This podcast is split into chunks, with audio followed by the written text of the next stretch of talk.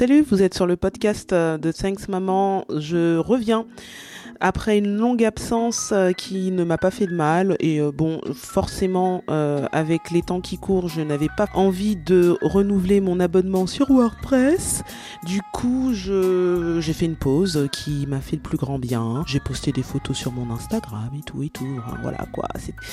C'était bien mais j'ai eu cette envie soudaine de refaire des podcasts des podcasts qui me font du bien qui nous permettent aussi de nous informer sur certaines choses j'ai restructuré le blog et euh, franchement euh, avec la formule gratos on peut faire pas mal de choses donc je ne m'embête pas c'est que pour le plaisir il hein. n'y a rien de monétisé il n'y a rien de tout ça du coup j'y vais à fond euh, j'ai ma plateforme et je vous en parlerai peut-être à la fin du. Nous allons parler de l'affaire Andrea Yates. C'est une affaire assez connue. Hein. Je pense que les, passionnés de true crime apprécient euh, ce genre d'histoire malgré le fait qu'elle soit très très macabre. Euh, je vais essayer un nouveau format de podcast crime. Vous me direz ce que vous en pensez. J'ai envie de faire une forme de timeline, une chronologie des différents événements avec euh, quelques appréciations à droite à gauche. Donc ce sera un podcast assez expérimental. On verra ce que ça donne. On verra qui souhaite y participer. En tout cas, L'essentiel, ces épisodes pardon, de podcast restent comme ils étaient dans le passé. Assez cool, détente, on se prend pas la tête, c'est juste une écoute audio. Hein.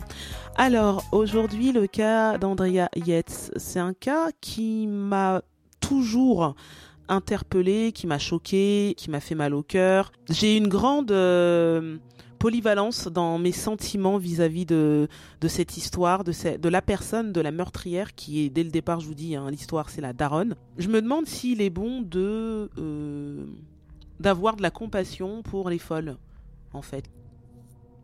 Est-ce qu'il était nécessaire d'en arriver là, d'être cette femme-là En fait, je pense qu'elle a des moments encore de lucidité. Est-ce qu'elle se rend compte aujourd'hui que le mal absolu euh, euh, et dans sa vie, quoi. C'est-à-dire qu'elle va devoir finir sa vie avec ça sur la conscience dans ces moments de lucidité.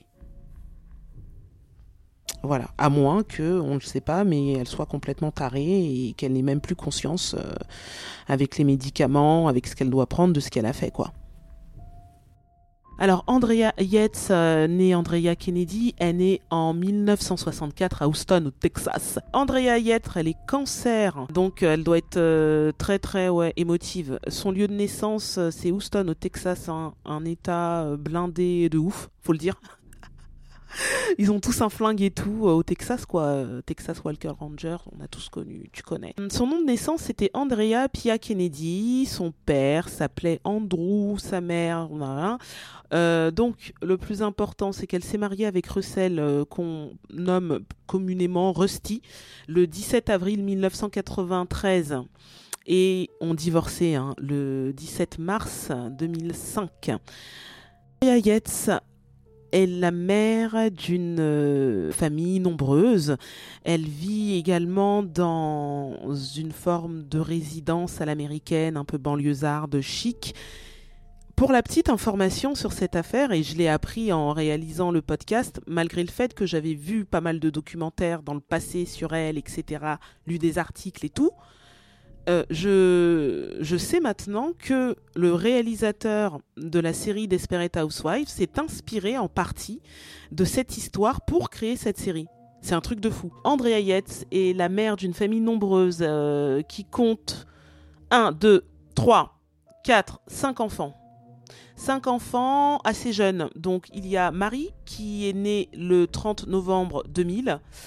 Euh, Luc le 15 février 99, Paul le 13 septembre 97, euh, John en 95 et Noah en 94. Malheureusement, ils ont tous la même date de décès. Voilà. Andrea a fait des études, euh, elle était en école des sciences euh, des infirmières, donc c'était une femme assez cultivée au demeurant et assez sociable. Hein partir de 1999, elle commence euh, petit à petit à lutter contre la dépression et surtout la psychose qui l'envahit de plus en plus avec le temps. Elle sent qu'il se passe quelque chose de bizarre dans son cerveau. Elle entend des voix, des voix satanistes. Et pourtant, on parle d'une famille assez chrétienne. Hein. Donc, euh, elle entend des choses euh, très impures. Et ça, elle en parle à son mari Rusty. Ensemble, ils ont tout de même cinq enfants en fait. Alors, euh, concernant la chronologie des faits, Andrea était dépressive. Elle le disait, c'était pas un secret pour sa famille. Elle euh, s'en incommodait, mais la vie de famille était, enfin, euh, comment vous dire, elle se faisait à l'idée. Son mari s'était fait à l'idée, donc elle était sous traitement médicamenteux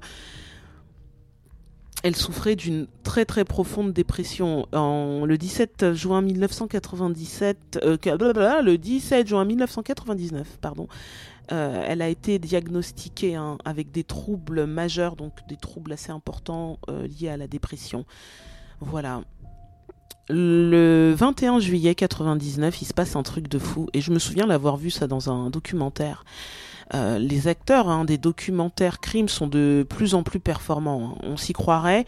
Et chose que je trouve assez marrante, je l'ai peut-être déjà dit dans un ancien épisode de podcast, ils se ressemblent en fait. Ils, arrivent aujourd'hui à trouver des acteurs des fois qui ressemblent beaucoup aux personnages euh, réels de l'histoire. C'est vraiment hallucinant ça. Alors, euh, le 21 juillet 99, un jour après mon anniversaire. Elle a tenté de se suicider avec un couteau, euh, donc là, elle a été hospitalisée. En 2001, elle est admise euh, également euh, en hôpital psychiatrique. Enfin, il y a toute une chronologie là que que j'observe liée à la psychiatrie. Je trouve que dans les documentaires crimes, par moments, c'est mis en avant, mais d'autres fois, on n'en parle pas assez. On parle vraiment des faits et du procès, mais faut savoir que en amont, ben c'est une femme qui souffrait vraiment euh, de troubles très graves, quoi. Elle, pensait euh, qu'on lui parlait, enfin, elle avait des voix dans la tête, euh, elle elle faisait en sorte ben, d'essayer de, faire sortir ses voix de sa tête, donc ça la rendait encore plus folle. voilà, donc c'était vraiment une femme perturbée. L'accumulation des enfants a accentué sa psychose. Et au dernier enfant, qui est demandé par son mari, là, c'est c'est beaucoup pour elle. Donc la naissance de son cinquième enfant et la mort de son père ont provoqué quelque chose de d'étrange chez elle. Euh, sa dépression s'est aggravée. En 2001, après un passage dans un réseau, une forme de réseau de traitement en fait euh, psychiatrique, antipsychotique, son psychiatre euh, décide de réduire, enfin d'enlever le traitement médicamenteux. Et seulement 16 jours plus tard, donc 16 jours après cet arrêt, un jour euh, comme un autre, euh, elle passe à l'acte. Et à ce moment-là, c'est terrible parce que c'est une journée tellement banale dans la vie d'une famille. les enfants jouent dans le salon tous ensemble. Hein, ben, ils font ce que font des enfants de bas âge, quoi, des enfants jeunes. Donc euh, ils jouent, ils font du bruit forcément, etc. Et là, pendant que elle prépare euh, quelque chose dans la cuisine, elle a à nouveau un flash. Euh, visiblement, elle a, il se passe quelque chose à ce moment-là, un déclic macabre qui l'invite, eh bien, à commettre le pire du pire, et c'est le meurtre des enfants. Donc, je me souviens dans ce que j'ai pu lire et ce que j'ai pu voir que elle les prend un par un, elle les invite à aller dans la salle de bain et à ce moment-là, elle les noie. Voilà. Donc euh, c'est un acte qui paraît déjà me concernant tellement bizarre parce que déjà elle, elle prend le temps de le faire. Donc, c'est-à-dire que son cerveau, peut-être qu'il prend le temps de se remettre en place. Mais non, elle va jusqu'au bout de son idée. Et euh, ça, c'est c'est chaud. Franchement, euh. Euh, alors que Rusty, lui qui est au travail, une journée très classique, très tranquille, reçoit un appel. C'est l'appel terrifiant de sa femme. Euh, elle l'appelle et elle lui dit le pire dans des termes très simples. J'ai tué les gamins, appelle les flics. C'est un truc comme ça, je crois, dans les documentaires. Donc là, il se met à cavale vers la maison. Enfin, moi, je me dis tout le temps, quand je regarde un documentaire ou quand je lis une histoire comme ça, mais dans quel état je serais, dans quel état on est dans sa tête. Je pense que je ne sais pas si le cerveau fonctionne toujours. Je pense qu'il y a que le cœur qui parle, le cœur qui, bat très vite. Et euh, donc, euh, franchement, euh, c'est terrible. Il court vers la maison et là, en entrant dans cette maison, il s'aperçoit des cinq enfants qui sont rangés. Elle avait pris soin de les ranger, un par un. Mort. Voilà. Pendant le procès, la défense plaide forcément la folie pour euh, Andrea. Malgré cela, elle est condamnée à la prison à vie. Chaud. Alors, fait étonnant aussi dans cette affaire, donc le procès a eu lieu, elle n'a pas été condamnée, elle a quand même eu euh, une forme de compassion hein, du jury, euh, de la population hein, également, et du coup elle a été condamnée à la prison à vie ce que je trouve plutôt étonnant dans cette histoire également, c'est aussi la compassion de son mari. Il ne l'a jamais laissé tomber, même après les meurtres. Je ne sais pas si vous imaginez, si vous vous imaginez le, mindset du gars, quoi. C'est un truc de malade. Il a quand même euh, soutenu, je pense qu'il a soutenu encore. Ils ont encore peut-être des correspondances hein, euh, épistolaires, mais je pense que non il s'est marié, il a refait sa vie, mais euh, il a soutenu la, la sa femme, la mère de ses enfants, mais aussi la meurtrière de ses enfants. On parle d'un trouble des femmes au foyer aussi, là. Hein. C'est une histoire qui touche euh, une femme au foyer euh, qui a pété un plomb et qui a fait le pire. Voilà. c'est en plus un retour. le retour n'est absolument pas possible en arrière. Donc là, à ce moment-là, je sais pas combien de temps il me reste sur le podcast, mais je vais parler il y a un nouveau procès en 2006, hein, euh, après avoir découvert qu'un psychiatre euh, du nom de Park Dietz euh, avait donné un témoignage qui s'avérait complètement faux, parce qu'il avait affirmé que Andrea Yates avait eu l'idée de noyer ses enfants en regardant un épisode de Law, and Order. En fait, c'est enquête, non, c'est New York Unité Spéciale, un truc comme ça, New York Section Criminelle, je crois. Ça doit être un truc euh, comme ça, quoi. Et il s'est avéré qu'il avait confondu euh, les intrigues de plusieurs épisodes. Enfin, il s'était complètement embrouillé, le gars. Il était venu témoigner, sous serment au procès, mais euh, c'est pas grave. Donc, après avoir eu ce type d'information, Yates a été condamné. Non, n'a pas été condamné coupable, mais plutôt irresponsable, donc folle. Voilà, la folie. Euh, son mari euh, a divorcé, il a refait sa vie. Maintenant, euh, elle, elle vit dans un hôpital psychiatrique aux États-Unis et, et, voilà. Alors, nous allons faire une petite pause et écouter l'avis d'une professionnelle dans le domaine médical. Elle a eu l'occasion de travailler dans différentes structures qui lui permettent de donner cet avis sur cette affaire. Alors, l'avis, je dirais que parfois la population s'identifiait aux malades mentaux comme si ou elle portaient une sorte de vérité, comme s'ils avaient la permission que d'autres n'ont pas, de commettre des actes qu'en réalité nous avons tous dans notre imaginaire collectif. Est-ce que tu vois où je veux en venir avec mon commentaire? Il n'est pas rare d'avoir des fans de certains tueurs, surtout s'ils ont vécu avec des situations de violence ou d'abus.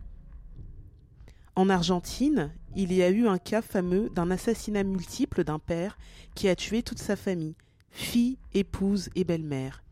Et ce cas a eu beaucoup de répercussions parce qu'il aurait déclaré que le mobile, donc la cause de son crime, était que sa famille le dénigrait constamment en lui disant poussi, chat en français, tout le temps et en lui obligeant à faire des tâches ménagères censées être pour les femmes selon lui. Je vais te chercher un texte ou un article académique qui parle de ce type d'identification massive. Mais ma théorie avec l'affaire dont tu m'as parlé est que cette femme représentait un peu ce que les autres ne voulaient pas devenir, c'est-à-dire une femme au foyer triste et dépressive qui a pour seul rôle d'être mère. Un peu la symbolique de tuer ses enfants marque quelque chose à laquelle beaucoup de mères peuvent s'identifier, mais elles ne l'admettent pas c'est inconscient. Donc, Merci hein, pour euh, ce témoignage. Inconsciemment, d'après ce que je comprends sur la fin du texte, c'est que Andrea aurait commis cet acte-là euh, pour sortir de son statut de mère, pour tuer euh, ce statut de mère. Et c'est intéressant ce qu'elle nous dit parce que dans, un, dans un des documentaires que j'ai pu voir, cet aspect-là est abordé à un moment donné. Alors, je répondrai à ta question en mode, je pense qu'il faut avoir, faut être déjà assez cérébré pour pouvoir euh, comprendre la notion de pathologie et de non responsabilité des actes, pour pouvoir avoir de l'empathie pour quelqu'un. Quelqu'un qui est pas jugé fou, qui a toute sa tête, qui commet les plus horribles trucs. Jamais personne va réussir à se dire ah non mais le pauvre, euh, il a mangé les yeux de sa mère, euh, il a tué son père et il a il l'a mangé aussi euh, par pur plaisir, euh, il va très bien, euh, nanana, oh ben oh, le pauvre, en personne va le plaindre, tout le monde va se dire le gars c'est un monstre, machin. Mais si c'est quelqu'un qui a commis des choses horribles, mais des experts peuvent approuver que la personne n'était pas en possession de ses moyens, qu'elle était malade, etc., effectivement, ça peut être logique de pouvoir ressentir une certaine empathie face à l'acharnement des gens sur cette personne qui, en fin de compte, n'est pas responsable de ses actes et qui ben, souffre d'une maladie. Désolée, c'est un peu décousu, c'est un peu le bazar derrière moi. Coucou ma chérie. Après, ça me choque pas en psychiatrie, il y a beaucoup de pathologies où, euh, où les gens verbalisent, notamment euh, euh, les schizophrènes, les voix qu'ils entendent, où ils disent, moi ça m'est arrivé hein, de me retrouver face à un patient en crise qui te dit, j'ai des voix qui me parlent, elles me disent qu'il faut que j'aille tuer la première nana qui ressemble à ça que je croise et ils le verbalisent, ils le disent, tu vois. Pourtant, ils sont malades, ils sont clairement pas responsables de ce qu'ils font, ils sont complètement dans leur, euh, dans leur mal-être. Donc, euh, je sais pas, mais je connais pas assez bien l'histoire. J'ai hâte d'écouter ton podcast. Ton podcast. Oh putain, j'ai pu parler ton podcast. Et, euh, voilà. Ah, j'adore t'entendre raconter les histoires. Alors, pour finir, le témoignage de mon ami me dit que malheureusement, la maladie mentale est un tabou sociétal fort et d'autant plus dans le type de banlieue du genre Desperate Housewives, où euh, tout le monde fait en gros mine que tout va bien et euh, c'est la politique de l'autruche. Alors mon amie qui est euh, une professionnelle dans le domaine dans des hôpitaux également psychiatriques, elle a cette expérience qui lui permet de me dire, je vais vous lire son message que suite à ma question, oui, donc le plus important c'est qu'elle s'est mariée avec Russell qu'on nomme communément Rusty. Le 17 avril 1993, euh, il y a euh, une part de responsabilité s'il a décelé des troubles de sa personnalité. Donc là, elle, parle forcément d'un cas français, euh, d'un exemple. Si si c'était en France que ce serait arrivé, il aurait pu demander une HO, hospitalisation d'office, ou HDT, une hospitalisation sur demande d'un tierce. Mais bon, là-bas, elle me dit que là-bas, c'est forcément différent, quoi. Et pour finir, je vous propose le témoignage d'une mère de famille, une mère au foyer, de famille plutôt nombreuse. Donc son avis est tout aussi important qu'un avis médical parce que quand on est dans le dur avec plein d'enfants, il se passe beaucoup de choses en interne et bon. Elle, euh, Andrea, elle est au plus loin, mais écoutez bien ce qu'elle a à dire. Effectivement, je, pour être maman au jour d'aujourd'hui, peut-être qu'avant euh, j'aurais dit oh là là, euh, elle est horrible, etc. N'empêche qu'elle a fait est horrible. Mais bon, comme tu m'as dit, euh, elle a entendu des voix. Elle, en fait, elle a sombré petit à petit dans la folie. Et, sa chance, comme un burn-out, tu vois. Sauf que bon, des burn-out au travail, il n'y a pas ce genre de choses. Hein. C'est extrêmement rare quand tu son boss. Mais moi, je, je pense qu'effectivement, pour avoir connu plusieurs mamans, euh, il y en a qui ont fait des choses qu'elles pensaient ne pas faire.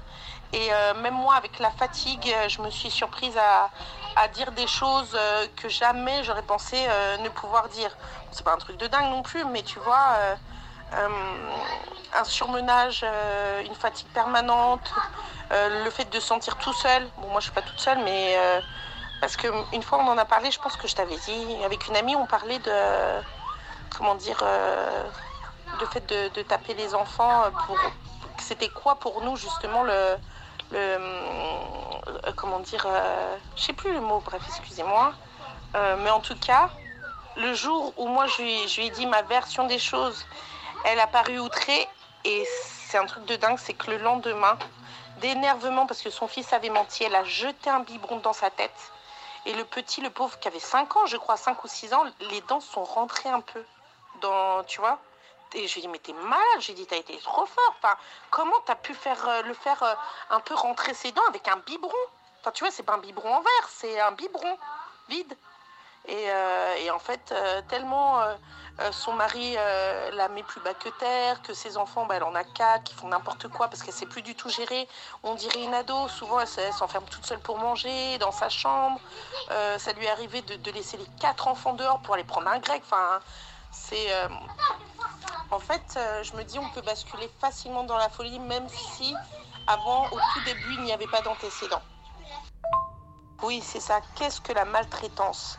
Et si tu regarderas, il y a la maltraitance physique, euh, il y a la maltraitance morale, enfin, tu vois. Euh, et on n'a pas tous la même version, euh, la, même, comment dire, je pense qu'on a tous nos maximums et on n'a pas la même version des choses. C'est la fin du podcast qui était très dynamique hein, tout de même. Hein. Ça va. Ça fait tellement longtemps que j'en ai pas fait, c'est bon. ça fait du bien outro. Eh bien, c'est tout pour l'épisode d'aujourd'hui. Euh, rejoignez-nous, s'il vous plaît, sur euh, les divers canaux digitaux que j'ai pour ce petit podcast. C'est vraiment que pour parler, pour le plaisir, ça fait toujours du bien d'échanger. Enfin, moi personnellement, ça me fait du bien d'échanger virtuellement. Pourtant, je suis une personne très solitaire, sachez-le. Donc, euh, ça me fait beaucoup, beaucoup de bien. Assurez-vous de vous abonner si c'est pas encore fait. Euh, j'ai très peu d'abonnements sur mes podcasts, mais bon, c'est pas ce que je cherche non plus. je fais pas de la pub et tout machin. Mais euh, si vous voulez écouter ben, la suite des, témoignages, des podcasts, des commentaires, si vous voulez lire des commentaires ou vous, hein, pourquoi pas commenter, vous êtes euh, toujours les bienvenus. Également, euh, n'hésitez pas à vous abonner sur ma petite page Instagram. Je poste des photos très mignonnes, très sympas. Je fais des stories euh, positives, puis des fois ben, des petits coups de gueule, mais c'est très ponctuel. c'est un petit peu à la fois.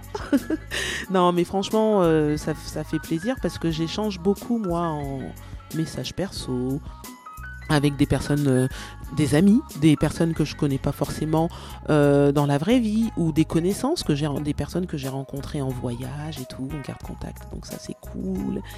Et, euh, voilà, bah, je vous fais un gros bisou. Allez, salut.